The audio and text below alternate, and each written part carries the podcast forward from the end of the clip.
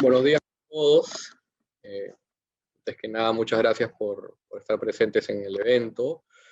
Eh, bueno, antes de comenzar, quería dar algunas pautas. Eh, van a poder hacer todas las preguntas que quieran. por favor, los invito a hacerlo. Van a ver que hay una opción en su pantalla para hacer las preguntas.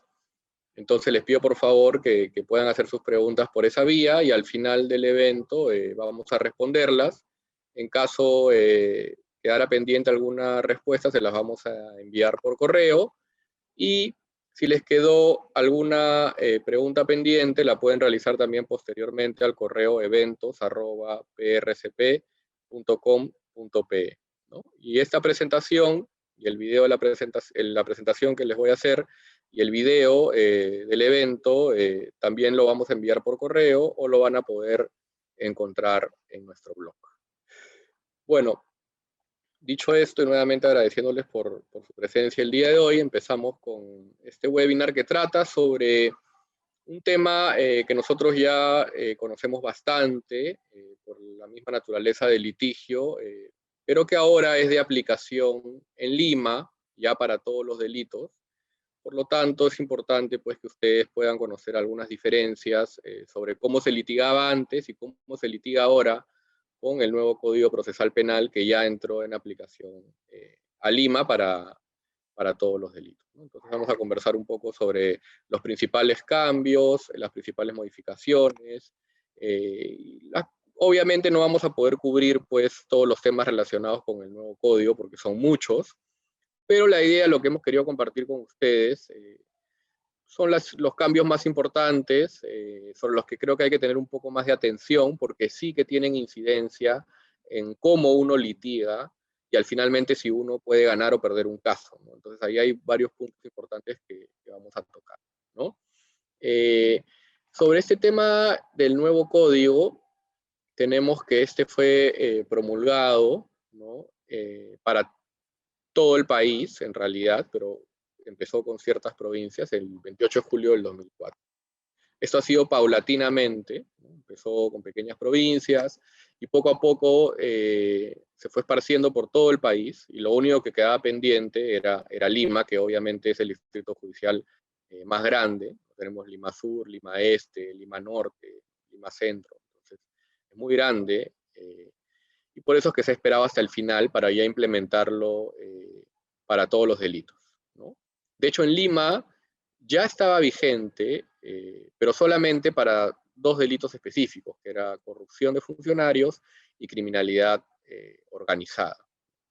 Que digamos, es una parte importante, pero no están ahí los delitos comunes, los que vemos en el día a día. Y recién, desde junio de este año, ha entrado en vigencia este nuevo código para eh, todo, eh, para todo lo que quedaba pendiente, que eran en realidad los distritos judiciales de Lima. Entonces esto ya está vigente al día de hoy, y por lo tanto tenemos que tener conocimiento pues, de cuáles son las diferencias principales. Eh, este nuevo código en realidad busca, como teoría al menos, es lo que se supone que prevalece aquí, que existan más garantías hacia las partes, ya vamos a hablar un poco de eso, que sea un proceso además eh, más justo, si se quiere, y más, y más célere sobre todo. Es algo muy importante, porque aquí los procesos penales duran años de años y muchas veces eh, no hay ni siquiera cómo pedirle a la autoridad que respete los plazos y se pronuncie. Eso pasaba antes. Ahora vamos a ver eh, que esto ha cambiado mucho. ¿no? Con el nuevo Código Procesal Penal hay muchas herramientas para buscar conseguir que los procesos puedan terminar de manera más rápida. Entonces, esta idea que teníamos antes con el antiguo código, con el que todos hemos litigado, de que habían dos tipos de procesos, los sumarios y los ordinarios, y el sumario, que eran los delitos menores, tenían un tipo de proceso y el ordinario tenía otro tipo de proceso. En realidad aquí esto ya se ha unificado y el proceso penal ha sido dividido básicamente en tres etapas, que aplica además para todos los delitos. O sea, aquí todos los delitos van a tener esas etapas, no es como el por ejemplo, en el antiguo código solamente los procesos ordinarios, que eran los más graves, tenían un juicio oral. Aquí no. Con este nuevo código, todos los procesos, por más eh, leve que pueda ser el delito, siempre y cuando lo sea, va a tener también su etapa de juicio oral. Entonces, las tres etapas en las que se va a dividir ahora el proceso penal son tres. La etapa de investigación preparatoria, dentro de la cual están las diligencias preliminares, que es la etapa más incipiente, y luego la etapa de investigación preparatoria, que vendría a ser una suerte de proceso, eh, no de primera instancia porque no hay una sentencia, pero previo a la primera instancia, para la sentencia de primera instancia. Entonces, una vez que se terminan estas dos etapas, que son principalmente etapas de investigación, de recolección de evidencias, de declaraciones, de actuación de pericias, de inspecciones, que hemos, nosotros vemos mucho eso, eh, inspecciones, todas esas, eh, todos esos actos probatorios se actúan en estas dos etapas. La primera preliminar muy incipiente, donde ni siquiera se pueden aplicar medidas cautelares, y la preparatoria y es una investigación más avanzada, con más evidencias, donde incluso se pueden pedir medidas como embargos o incluso prisiones preventivas. Entonces, terminado esto, pasamos a la siguiente etapa, que es la intermedia, donde se va a discutir eh, el pronunciamiento del fiscal en la primera etapa, que puede ser acusar o sobreseer. Va a ser un filtro previo al juicio, esta etapa intermedia, donde vamos a tener la posibilidad de discutir si es que el caso debe pasar a juicio, y finalmente tenemos la etapa de juicio oral. Esto es como las películas, ¿no? Donde se actúa todo eh, oralmente, donde uno eh, puede interrogar, contrainterrogar un testigo, donde uno hace un alegato de apertura, un alegato de clausura. En realidad la única diferencia aquí con un juicio del sistema anglosajón, el que vemos, como les digo, en las películas, para hacerlo más gráfico, la única diferencia es que allá, en este otro sistema, el que resuelve finalmente es un jurado y el juez solamente controla el trámite de la audiencia, mientras que en el Perú eh, el que va a decidir va a ser un juez. Y también, por supuesto, va a llevar a cabo el trámite eh, de la audiencia. Entonces, esas a grandes rasgos, estas etapas, como les digo, es dentro de cada etapa pues hay un montón de reglas y de situaciones que se pueden actuar, que no las voy a mencionar porque si no, pues podríamos estar aquí horas, es, bastante, pero la idea que quería que tengan es que esas son las tres etapas que se van a actuar para todos los tipos de, delitos que tenemos, cada una con sus eh, particularidades. Entonces, yo quería ya entrar un poco a explicarles algunas diferencias principales con respecto a cómo antes se llevaban los casos en Lima y cómo se van a llevar ahora. Eh, como les digo, hay diferencias. Entonces, en el antiguo código, por ejemplo, no estaba eh, regulada expresamente la función de la fiscalía y de la policía. Antes teníamos que el fiscal al comienzo a, veces hacía prácticamente de mesa de partes, aperturaba investigación, inmediatamente lo mandaba a la policía a que investigue y el policía podía hacer prácticamente lo que le daba la gana. No había mayor eh, control, eh, la policía finalmente, sin ser siquiera abogados, menos penalistas, emitían conclusiones, eh, aprovechándose un poco a veces de esa situación. y eso ahora ha cambiado. Ahora el fiscal es el actor principal de la investigación. Eh, vemos ahora, por ejemplo, en los casos mediáticos, como el fiscal Domingo Pérez, por ejemplo, que es un fiscal bastante mediático, sale a la prensa, declara, en fin, porque claro, él sabe de que él ahora con este nuevo código pues tiene mayor protagonismo porque es quien dirige la investigación, tanto en la etapa preliminar como en la etapa preparatoria. Donde antes, por ejemplo, en el antiguo código era el juez quien dirigía eso, ahora es el fiscal. Va a haber un juez, sí, para regular que no se violen los derechos de las partes, pero quien va a llevar a cabo eh, la investigación es el fiscal. Entonces es el que tiene el rol principal en la, en la investigación. Y la policía va a tener ahora sí un rol establecido, auxiliar la labor fiscal. Entonces la policía ya no va a tener tanto protagonismo, puesto que solamente tiene una labor auxiliar. ¿no? Antes, eh, como les comentaba, la policía tenía mucho mayor protagonismo, e incluso eh, podía de alguna manera emitir opiniones que si bien no eran vinculantes, esto es así, en la práctica eh, lo hemos visto nosotros mucho, ¿no? Con el antiguo código, si el policía decía que no había indicios, emitía un parte, y eso llegaba a la fiscalía diciendo no hay delito. Y si consideraba que sí lo hacía, que sí lo había, perdón, emitía un atestado diciendo si hay indicios, para mí si hay delito, y el fiscal se pronunciaba. Lo que pasaba en la realidad es que en muchos casos, si bien este informe policial eh, no era vinculante, formalmente no lo es, no lo era, eh, los fiscales muchas veces repetían los informes policiales.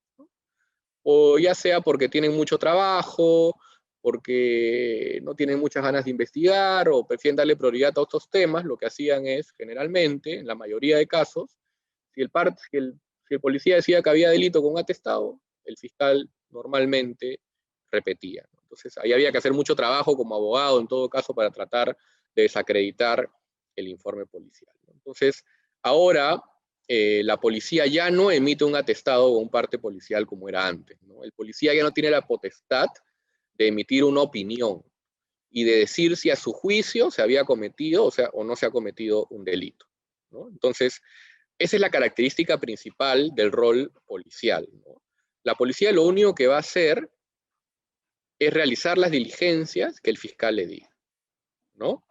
El fiscal va a abrir investigación y le va a decir al policía, ok, tienes que hacer, tomar estas declaraciones, hacer esta diligencia de inspección, eh, ir a hacer esta, recolectar pruebas, evidencias, y la policía tiene que cumplir. Y al final lo único que hace con el informe es decirle, señor fiscal, aquí está, he actuado esto, esto, esto. Muchas veces los policías intentan de alguna manera meter algún tipo de, comentario, pero eso no es aceptado y ahora hay mecanismos además para poder cuestionarlo. Entonces, aquí uno como abogado entonces tiene que hacer que, la autoridad respete y solamente se limite a hacer su trabajo. En este caso es llevar a cabo las diligencias y reportar. Lo cual tiene mucho sentido, ¿no? Porque en realidad pues un policía no es, eh, no tiene una... Eh, solvencia jurídica suficiente como para emitir una opinión sobre si un hecho constituye o no constituye un delito. Como repito, muchos de ellos ni siquiera son abogados.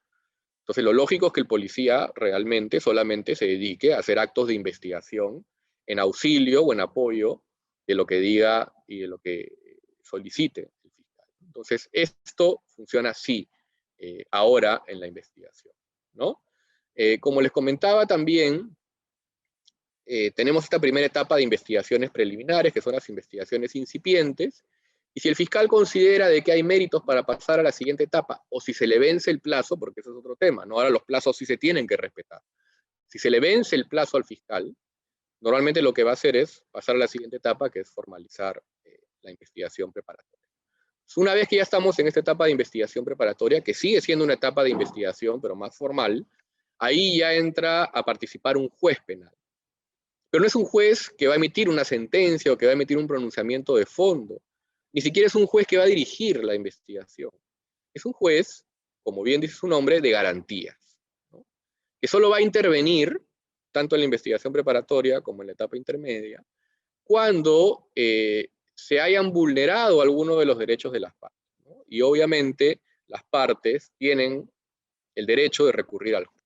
Y también obviamente el juez convalida ciertas actuaciones, como la incorporación de una persona jurídica, la incorporación de un tercero civilmente responsable, la solicitud de prisión preventiva, todas estas actuaciones, estas medidas cautelares o solicitudes que se van a poder hacer, no es que el fiscal de manera declarativa, de motus propio, va a poder hacer lo que quiera, eh, eh, que se vaya preso cualquier persona o embargar los bienes. Todo eso tiene que ser convalidado ante un juez en una audiencia.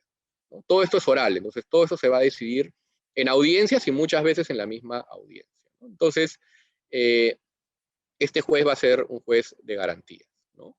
Y si el caso ya pasa la investigación preparatoria, pasa la etapa intermedia donde se discute todo lo que se ha actuado, y el juez este de garantías finalmente va a tomar una decisión. Y es si el caso pasa o no pasa a juicio. Es solamente lo que va a decir es si pasa o no pasa a juicio. Y si pasa a juicio, será otro juez quien resuelva. Un juez que no ha estado contaminado y que no conoce los detalles del proceso y que solamente se va a pronunciar sobre lo que ya se ha filtrado en esta etapa intermedia y lo que va a ser actuado como pruebas en el juicio, los testigos, las declaraciones, las pericias, en fin. Entonces, eh, los juzgados eh, o los jueces de juzgamiento en el juicio oral van a ser de dos tipos. Los unipersonales, eh, que son la mayoría, que es un solo juez, o sea que en el juicio oral solo va a haber un juez quien decida, eh, se va, esto se va a dar en los delitos que tengan, que tengan una pena eh, no mayor a seis años.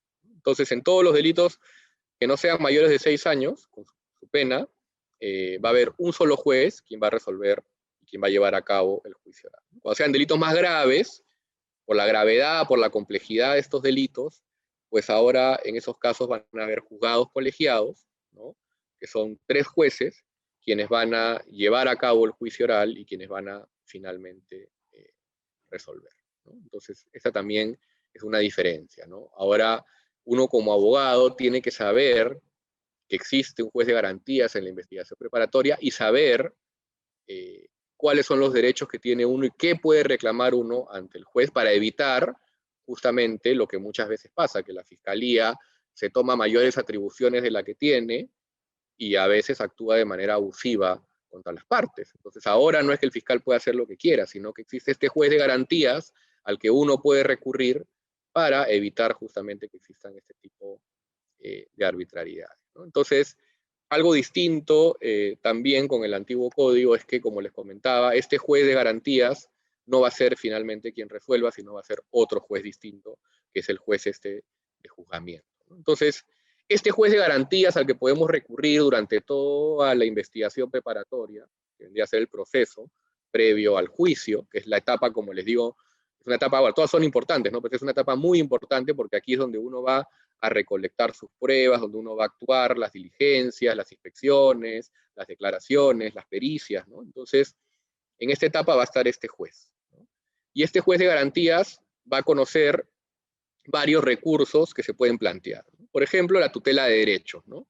Si una de las partes considera eh, de que se le ha violado algún derecho durante el proceso, por ejemplo, que no le han imputado los cargos, ¿no? que no, no hay una imputación clara de los cargos, de qué es lo que uno, de lo que uno supuestamente es responsable, que muchas veces los fiscales hacen eso, ¿no? que simplemente te incluyen en una investigación y ni siquiera te dicen de qué supuestamente es responsable. Bueno, uno puede acudir al juez, pedirle una audiencia para que le pida al fiscal que le explique a mi cliente qué es lo que se le imputa para que pueda defenderse y no se violen sus derechos. Ese es un tipo de audiencias que podemos tener ahora con este nuevo código.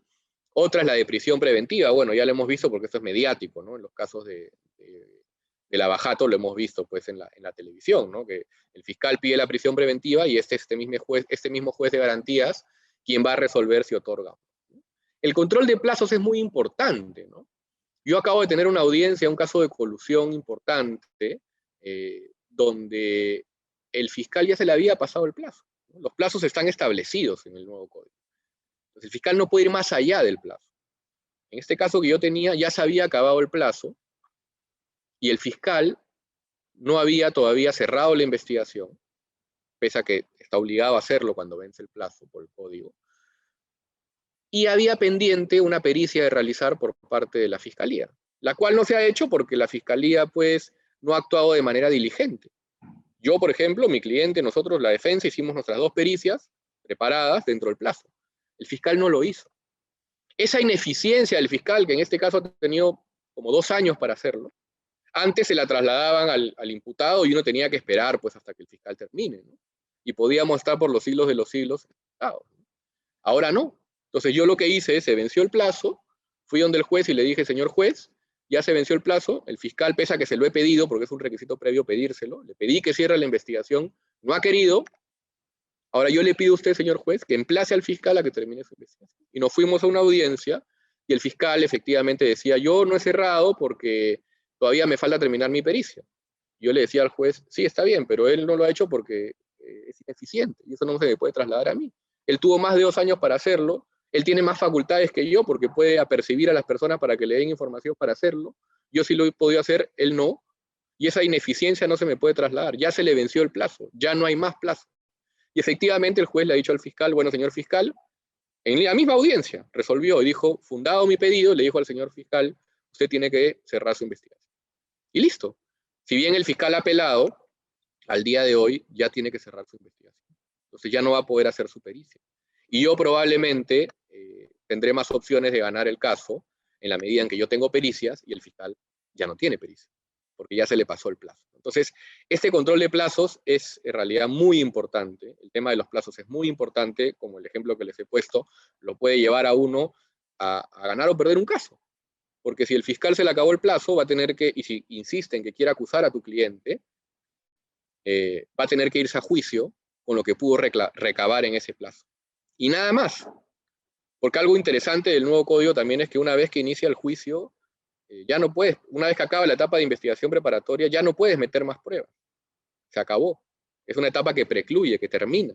Salvo una prueba nueva, ¿no? Como en las películas, cuando aparece un ADN que demuestra que el homicida no lo fue, una prueba nueva, evidentemente eso sí se puede presentar, pero es una situación muy excepcional. Entonces, saber y conocer los plazos es muy importante. Nosotros, por ejemplo, en la oficina, cada caso que tenemos, tenemos un calendario y sabemos cuándo vencen los plazos.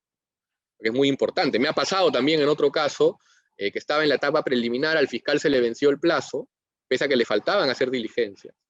Y lo que hizo fue formalizar investigación preparatoria, o sea, pasar a la siguiente etapa de la investigación, sin que haya un cargo específico contra el imputado, pero solamente porque se le venció el plazo. Y al vencerse el plazo tenía dos opciones, o lo archivaba, que no lo iba a hacer porque recién estaba empezando a investigar, o formalizaba la investigación, o sea, pasaba a la segunda etapa de investigación, para lo cual basta con que tener indicios razonables, es muy fácil, y te pasan a la siguiente etapa y probablemente ahí lo archivas. A mí me ha pasado eso en varios casos que me han formalizado, me han pasado a la segunda etapa de investigación, sin que hayan pruebas, pero por vencimiento del plazo y luego he conseguido que se archive. Entonces, el tema de los plazos es muy relevante, como les digo, y es importante eh, manejarlo bien con el nuevo código. También el juez de garantías va a conocer de medidas cautelares reales, que son los embargos, eh, y obviamente, una vez que se acabe la investigación preparatoria, esta segunda parte de investigación preparatoria, una vez que se venza este plazo, el fiscal tiene dos opciones. O acusa pidiendo que el caso vaya a juicio, o sobresee pidiendo que se archive. Sea cual fuera la decisión, se va a ir una audiencia ante este juez, quien finalmente va a decidir. Si está de acuerdo con que se archive el caso, porque si no está de acuerdo lo eleva a otro fiscal superior para que resuelva, de manera definitiva esa incidencia, y si cree que hay delito, pues el juez va a, señalar que el caso pase a juicio. Decisión inapelable además, con lo cual uno tendrá que irse a juicio. Entonces, todas estas actuaciones, en resumen, muy corto, eh, son todas las que tiene acá a cargo este juez de garantías, que es muy importante, como pueden ver, para la investigación. En cambio, este otro juez de juzgamiento va a conocer simplemente el juicio oral y va a emitir una sentencia.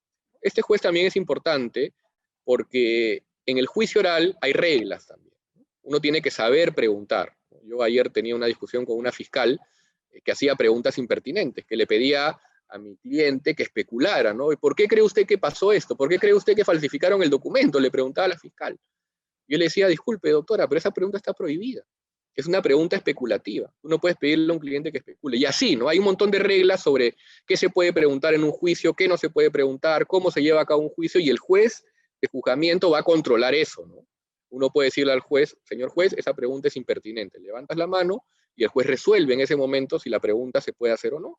Entonces, tiene este, esta función también de control dentro ya del juicio oral. Son reglas básicamente de juego dentro del juicio y también, por supuesto, va a tener la potestad de sentencia, ¿no? Y hay algo aquí bien importante, y es que antes, ¿no? en el antiguo código, había en los procesos ordinarios, los más graves, también había juicio oral, se apelaba y había una audiencia de segunda instancia.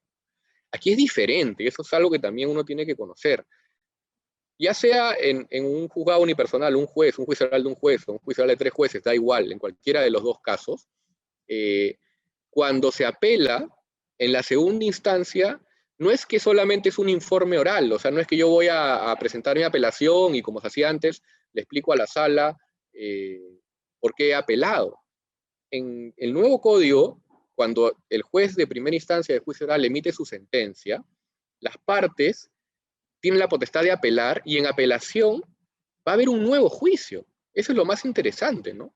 No es una audiencia de informe oral, es un nuevo juicio, mini juicio, ante la audiencia de segunda instancia.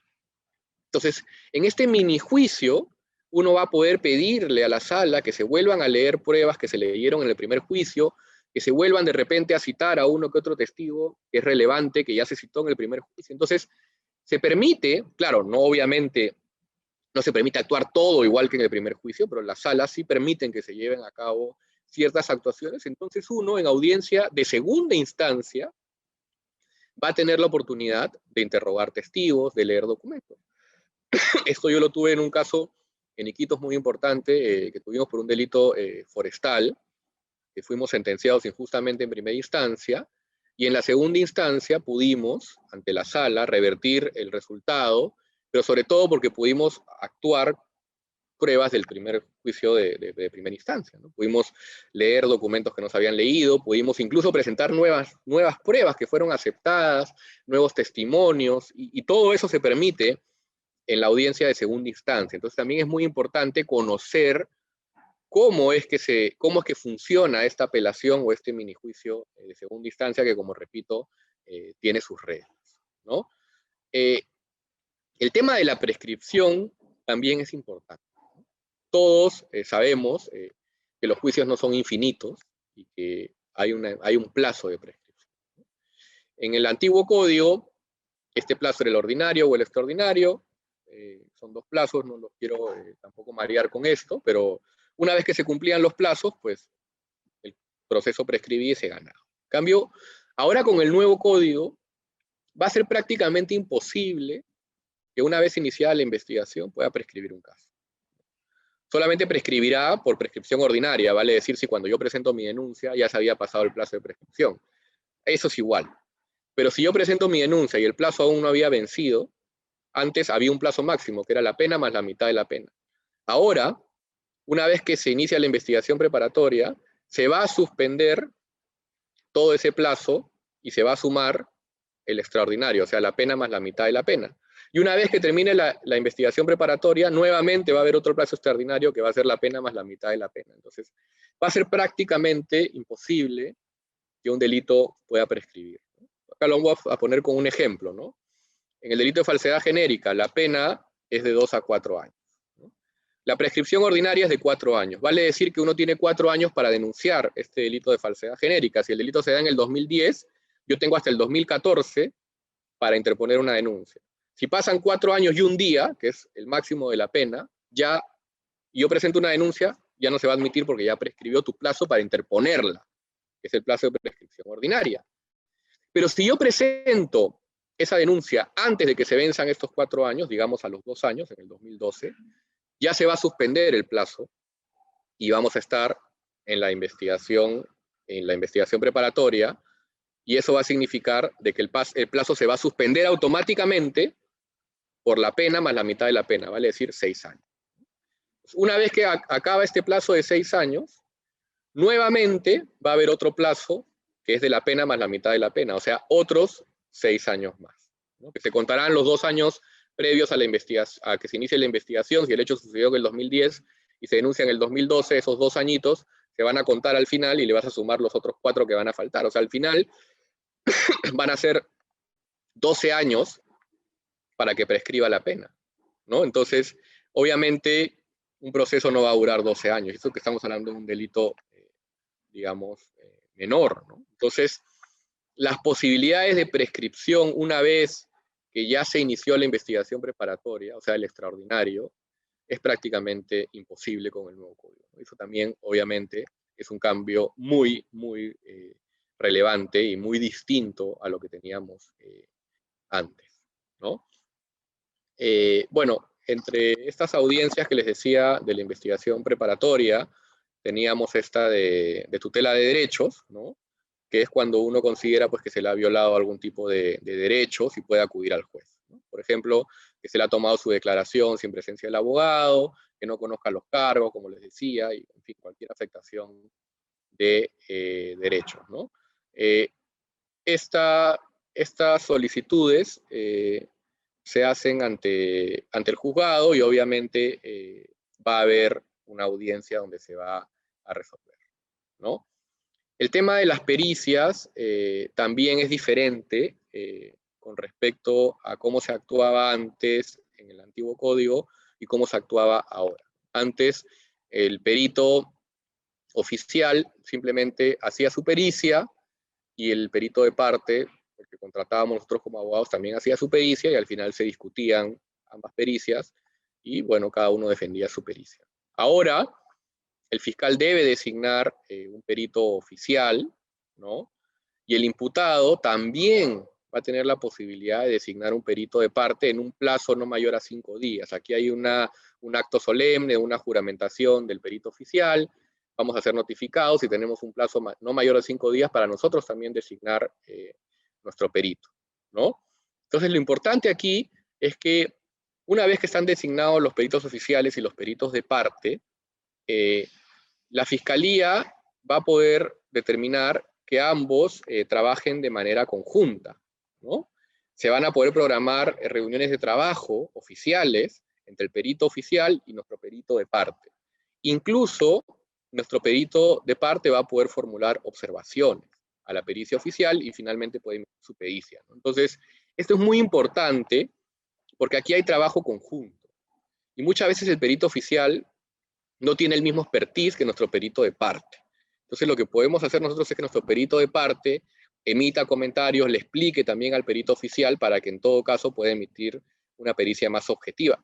No siempre se va a cumplir, pero al menos tenemos esta posibilidad. Y por supuesto, además, que nuestro perito de parte trabaje con mucho mayores insumos, porque va a estar de la mano con el perito oficial y va a saber exactamente eh, lo que se ha actuado y lo que no se ha actuado. Entonces, eh, una vez que se concluye pues, con el trabajo pericial, los peritos eh, van a emitir sus respectivos informes. El perito oficial emitirá su informe, el perito de parte emitirá eh, su informe y si no ambos no llegan a la misma conclusión, que es una posibilidad, pues llegado el momento se va a poder realizar un debate pericial, perdón, entre ambas pericias, ¿no? Y obviamente la parte estrella donde uno tendrá la posibilidad de cuestionar eh, el peritaje oficial será en la etapa de juicio oral. En la etapa de juicio oral uno debe ir preparado y tiene que estar eh, suficientemente capacitado como abogado para poder hacerle las preguntas al perito oficial y poder desacreditar. Y aquí también hay reglas sobre cómo se deben hacer las preguntas y qué tipo de preguntas se deben actuar en juicio para poder desacreditar a un perito de parte. Por ejemplo, eh, si un perito de parte tiene condenas y ha sido sentenciado por justamente haber mentido en un juicio, averiguar un poco cuál es el antecedente del perito oficial y en su momento, en la etapa de juicio, cuando uno le toque contrainterrogarlo, empezará con la parte de la acreditación. Preguntarle dónde ha estudiado, eh, dónde ha hecho su maestría, cuántos cursos tiene sobre ese tema específico, si ha tenido sentencias, cuál es su experiencia, en fin. Y después ya uno puede entrar al tema específico y cuestionar técnicamente lo que ha resuelto. Entonces, esta parte de las pericias también ha cambiado bastante. Como les comentaba, tiene su propia eh, reglamentación ahora. La prisión preventiva que ya la habíamos mencionado, eh, también pues la puede, como sabemos, la pide el fiscal, se lleva a cabo una audiencia, y el fiscal tiene que demostrar, que muchas veces pasa lo contrario, que vemos en las audiencias de que los fiscales prácticamente quieren hacer un juicio oral en la audiencia de prisión preventiva y algunos jueces lo permiten. Pero aquí en realidad es una situación que se supone es totalmente excepcional y solamente el juez la debe otorgar cuando existan graves ¿no? y fundados elementos de que se ha cometido el delito de que la sanción sea mayor a cuatro y sobre todo que exista peligro de fuga o peligro de obstaculización. Porque si bien el fiscal y el juez pueden estar convencidos de que hay delito, pues habrá que esperar a la sentencia para que la persona se vaya presa si le corresponde. Y no adelantar la sentencia con la prisión preventiva. Esta solamente se puede dar si además de que existan elementos de que se ha cometido el delito, si además de eso hay peligro de fuga o de obstaculización. Entonces, esto es muy importante. Y aquí nosotros también, bueno, tenemos mucha experiencia en estas audiencias de prisión, donde lamentablemente en los casos mediáticos, ya lo hemos visto, eh, los jueces muchas veces eh, no toman en cuenta estos criterios simplemente resuelven porque creen que se ha cometido un delito. Ni siquiera se haya acreditado el peligro de fuga o el peligro de obstaculización. Gracias a Dios también existe bastante jurisprudencia sobre este tema, sobre todo el TC, la Corte Suprema, y hoy en día creo que se está empezando a resolver mejor este tema de las prisiones preventivas. Si bien hay uno o dos jueces que ya se conoce eh, públicamente que generalmente les gusta dar prisión preventiva en casos eh, graves o mediáticos, esto cada vez, creo yo, está eh, bajando un poco. Además, sobre todo por el tema del COVID, ¿no? que no es menor. Un argumento adicional para que no se imponga una prisión preventiva hoy en día es la grave exposición a la que se encontraría una persona en caso eh, esté en prisión con, una situación de COVID donde hay un grave riesgo de, contagio. este tema de la prisión preventiva, esta solicitud, la puede hacer el fiscal desde que se formaliza la investigación preparatoria hasta que se emita la sentencia eh, final. Entonces, eh, tiene todo este momento para pedir la prisión preventiva. A mí ha pasado en un caso eh, que el fiscal ha pedido la prisión preventiva recién al momento de acusar. Lo cual no tiene mucho sentido, ¿no? Porque si durante toda la investigación preparatoria, que en este caso puede haber durado dos, tres años, el imputado nunca se fugó, nunca entorpeció el proceso, ¿por qué ya para la etapa final de juicio, donde ya están todas las pruebas, ya se actuaron antes, está todo asegurado, ¿por qué habría que pedir la prisión preventiva?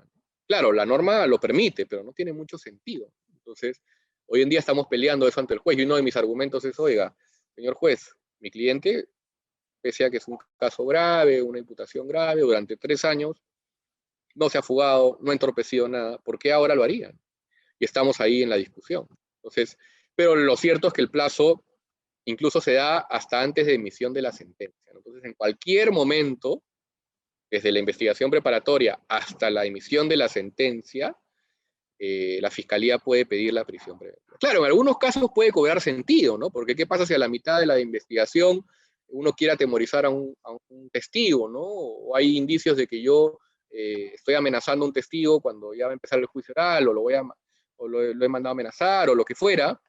Entonces, eh, ahí sí quizás podría tener sentido de que el fiscal diga, oiga, para asegurar el resultado final del proceso, vale la pena eh, que la persona esté en prisión.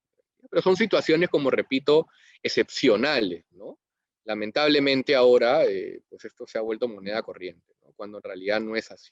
Entonces, sí tener en cuenta de que esta es una medida excepcional. ¿no? Y uno como abogado tiene que pelear esta, este derecho de que, el cliente, por más responsable que pueda ser o por más indicios que puedan haber, eh, habrá su momento para sentenciarlo y habrá su momento para que vaya a prisión si le toca ir. Pero ese no es el momento. A la investigación preparatoria no es el momento. Eh, salvo, repito, estas situaciones excepcionales. ¿no? Yo veo casos donde eh, hay pericias de ambas partes, es una situación totalmente discutible, y el fiscal pide prisión preventiva cuando ni siquiera hay indicios razonables. Entonces, como repito, en teoría esta debería ser una situación bastante excepcional, pero lamentablemente pues hemos visto que en muchos casos eh, no lo ha sido. Eh, esta decisión eh, de que eventualmente se pueda, se pueda dictar una prisión preventiva, pues es apelable dentro del plazo de tres días, cuando la sala se va a pronunciar. ¿no? En cuanto a los plazos de esta prisión preventiva, en los procesos comunes, en los que no son graves, eh, el plazo es de nueve meses y se puede prorrogar por nueve meses más. ¿no? La prisión preventiva tampoco es que va, es infinita, ¿no? tiene un plazo. En los procesos complejos, el primer plazo se puede dar hasta 18 meses y se puede pedir una prolongación de 18 meses más. Y en los procesos de organización criminal, los más graves, como por ejemplo el que hemos visto de, Keiko Fujimori, de Fuerza Popular, que es uno conocido, públicamente conocido. Eh, este de aquí es un proceso por organización criminal, y aquí, por ejemplo, el plazo es de 36 meses y se puede prorrogar incluso por 12 meses más. Si pasa todo ese tiempo y no hay una sentencia, pues la persona tendrá que, evidentemente, eh, salir, en, salir en libertad. ¿no? Eso es así. Entonces, estas son algunas ideas eh, principales eh, que quería compartir con, ustedes eh, para que puedan entender esta nueva forma de litigar que vamos a tener ahora en Lima, donde hay que tener en cuenta estos temas. Yo les digo, el primer tema principal, el más importante de todos, es que tenemos que conocer los plazos.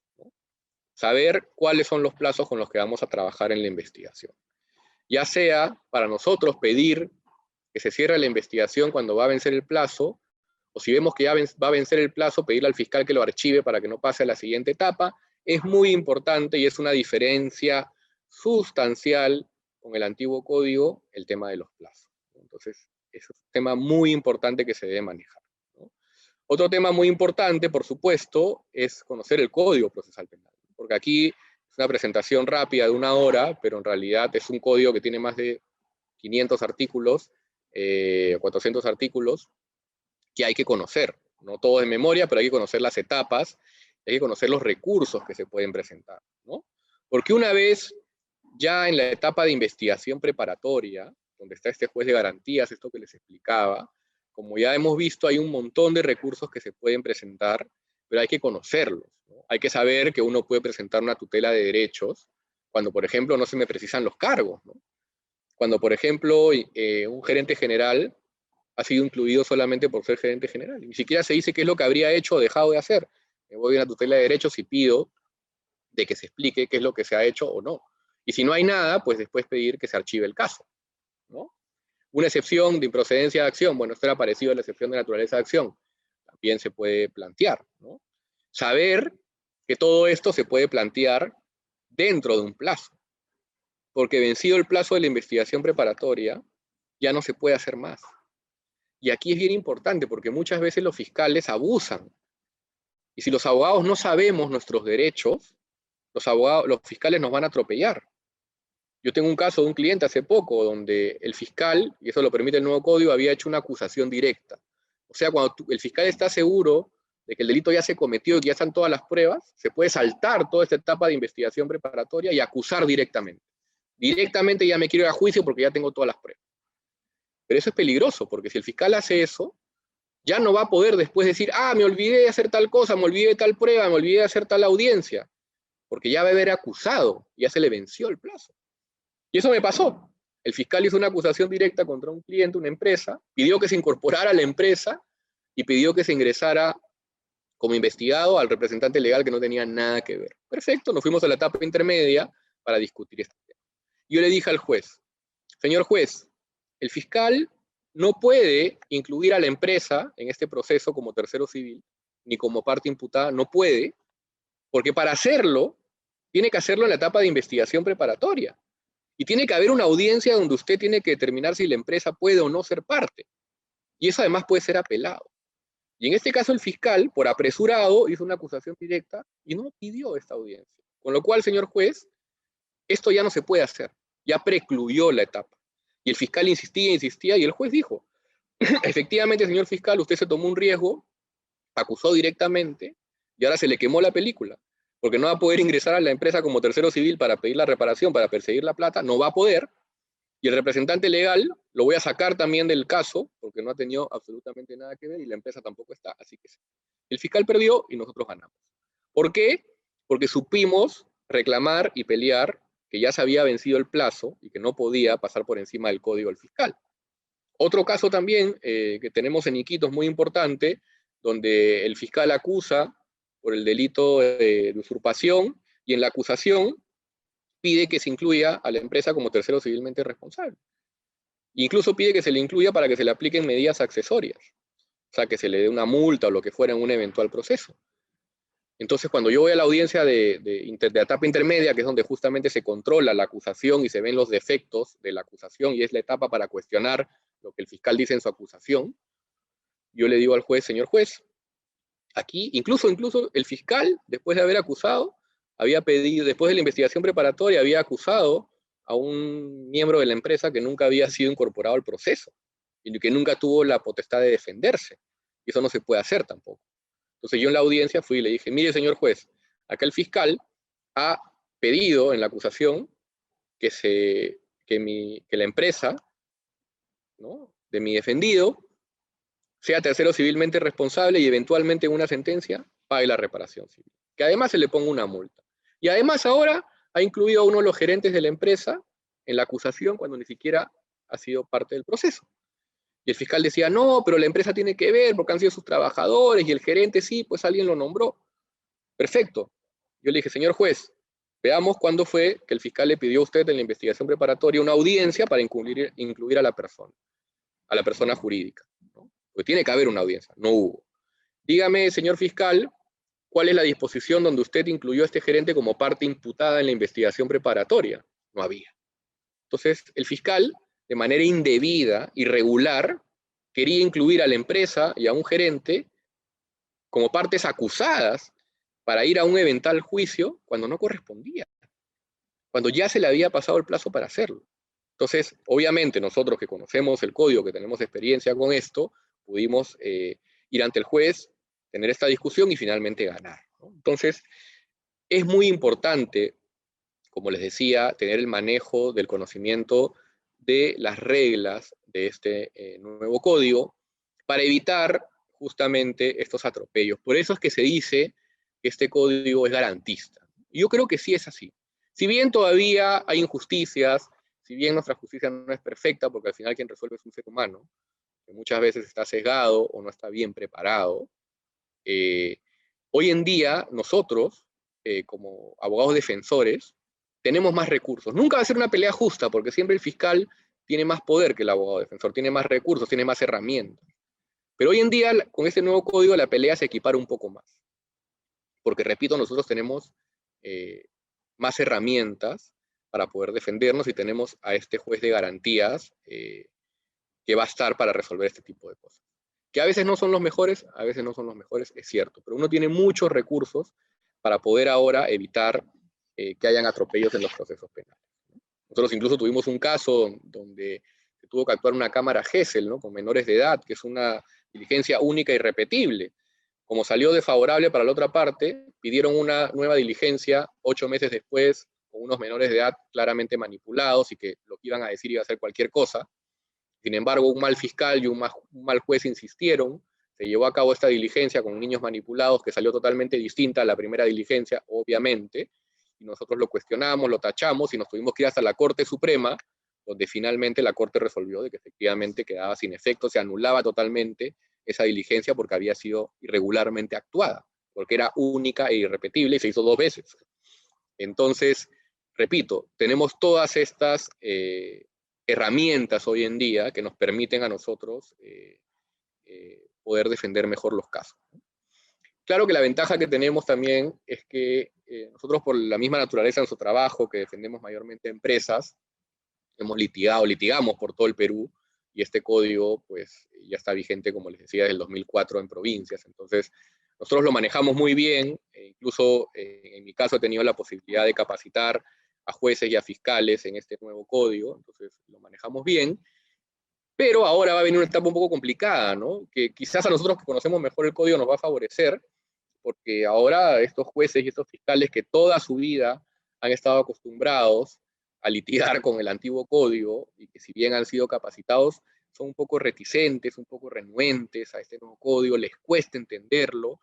Entonces, ahí que va a ser una etapa un poco dura, eh, sobre todo para, para, las autoridades, de poder acostumbrarse al nuevo código, y quizás los que tenemos un poco más de experiencia podemos aprovechar para cualquier falencia o cualquier error de la fiscalía o del juez pueda ser aprovechado, aprovechado en el buen término desde el punto de vista legal para obtener buen resultado. Entonces, eh, con eso eh, termino la exposición, ¿no? Solamente quería comentarles algunos, algunos pequeños, algunos bueno, dentro de todas las grandes diferencias, un pequeño grupo de diferencias importantes eh, con respecto a cómo se litigaba con el antiguo código. Como les digo, esto es mucho más amplio. Eh, saben que, bueno, nos tienen a disposición eh, para cualquier consulta que puedan tener sobre cualquier tema que tengan relacionado a algún proceso que tengan en camino o uno que puedan tener, donde ya se va a aplicar este nuevo código, tengan cualquier duda, pues obviamente estamos totalmente a disposición eh, para eso. Y lo importante, como les digo, es conocer, conocer que las reglas han cambiado, conocer además de que tenemos ahora eh, mayores eh, herramientas para poder defendernos y para obtener una mejor defensa y saber aplicarlas. Entonces, bueno, con eso termino mi exposición y ahora voy a pasar a, hacer algunas, a responder algunas de las preguntas que se han hecho. una pregunta es, eh, bueno, ¿en quién se puede confiar más? ¿En un fiscal como los que tenemos o en una policía como la que tenemos? Pregunta difícil, ¿no? Eh, mira, en realidad yo me he topado de todo, ¿no? Con policías buenos y con policías malos. Eh, igual, con fiscales buenos y con fiscales malos. Yo en realidad no confío en ninguno, y tampoco en los jueces creo que, ahora se está trabajando en que estén un poco más, más preparados, eh, pero yo creo que nunca hay que confiarse y que siempre hay que tomar en cuenta estas herramientas que tenemos, pensando, yo siempre trato de pensar de la peor manera, ¿no? que el fiscal va a hacer algo que nos perjudica o la policía lo va a hacer. Entonces yo creo que ahí siempre hay que estar atentos y a la defensiva, pero en quién confiar más, eh, difícil de serlo. Se supone se supone eh, que los fiscales son más preparados que los policías, eso sí. Y muchos fiscales son bastante serios y muy preparados. Entonces, en teoría uno debería confiar más en un fiscal. Pero digo en teoría porque hay fiscales que tampoco eh, son muy buenos y que no trabajan de una muy buena manera, y hay policías que sí. Pero generalmente podríamos decir que los fiscales. ¿no? Eh, ¿El nuevo código protege más al imputado? Sí, yo creo de que ahora hay mayor protección para el imputado, definitivamente, en el sentido, como repito, de que hay mayores garantías.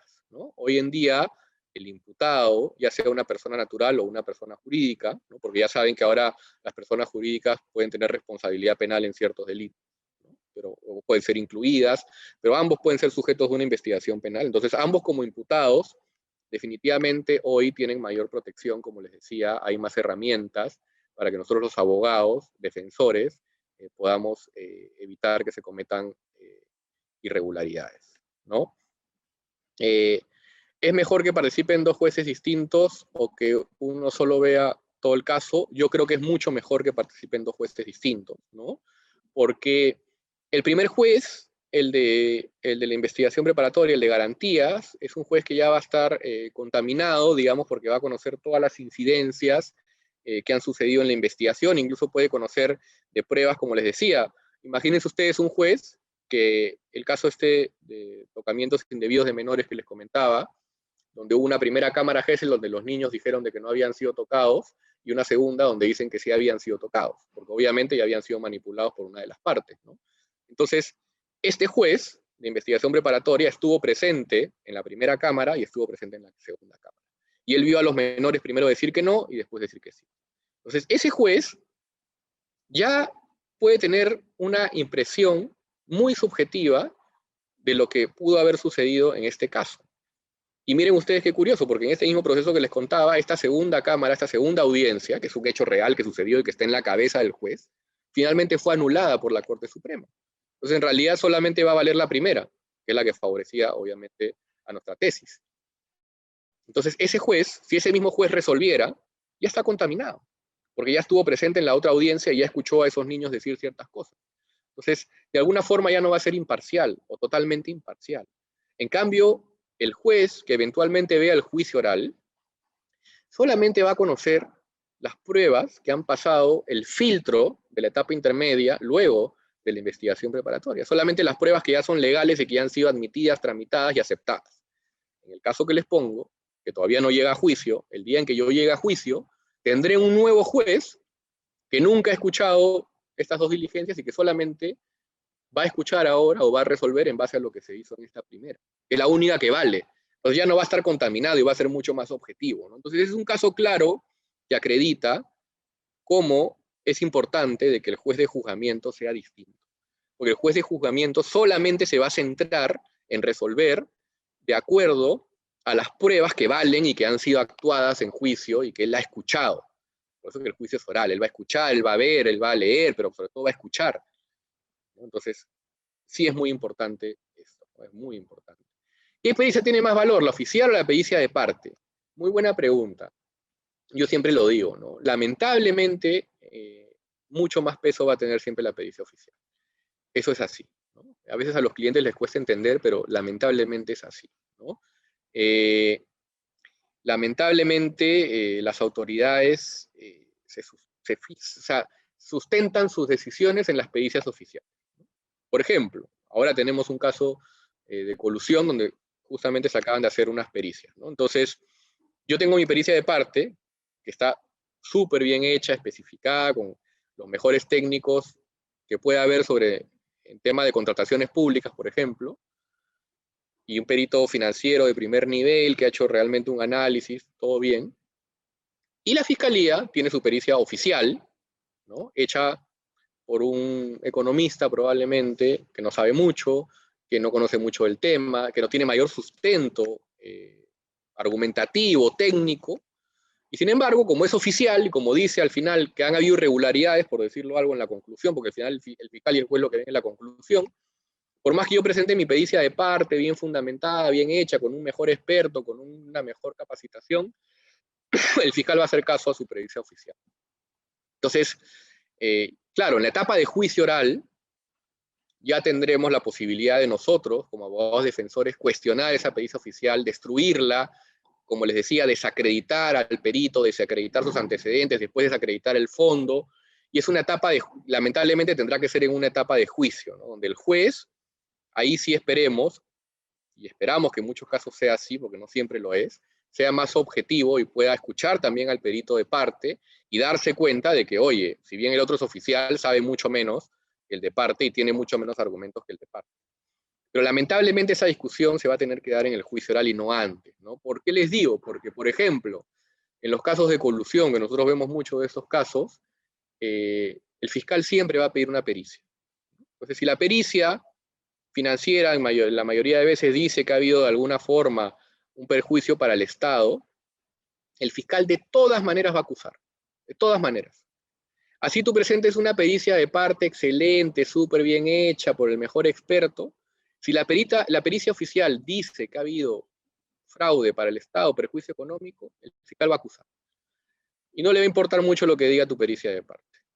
Y recién será, repito, en la etapa de juicio, donde uno tendrá la posibilidad de destruir, de cuestionar esta pericia oficial y de repente que el juez lo escuche y haga caso más a la pericia de parte. Pero lamentablemente, como repito, lamentablemente, eh, la oficial suele tener más valor.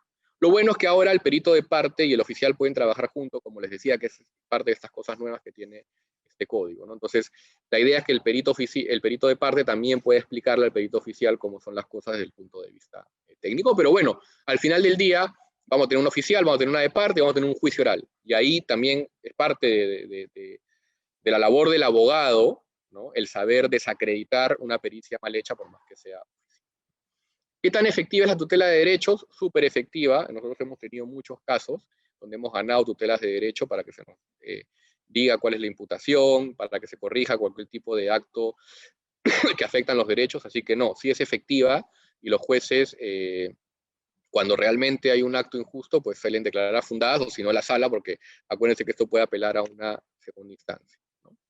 ¿Cómo se transita eh, del, antiguo, del nuevo código procesal con un caso ya en trámite?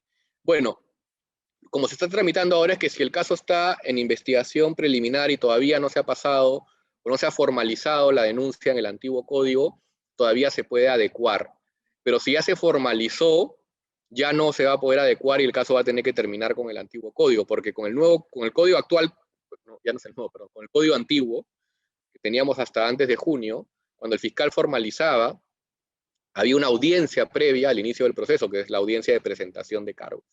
La audiencia no existe ya en el nuevo código, no existe. Entonces ya de por sí, un caso que ya pasó esa audiencia de presentación de cargos y ya se inició el proceso con el antiguo código, se va a tener que terminar y liquidar con el antiguo código. Si el caso está en diligencias preliminares, con el antiguo código también, y aún no se había formalizado, ese sí que se va a poder adecuar y va a pasar ahora a las reglas del nuevo código y va a cambiar al nuevo código. Eh, el nuevo código solucionará los problemas de sobrecarga procesal debido a que supuestamente las investigaciones tienen plazo y el juicio es más célere. Yo creo que sí. Yo creo que, ojo, Igual hay bastante carga con el nuevo código. En provincias también nos pasan que los fiscales, los jueces nos dicen que tienen carga. Pero definitivamente ayuda a, descargar esta sobrecarga, valga la redundancia, y los casos sí que avanzan más rápido.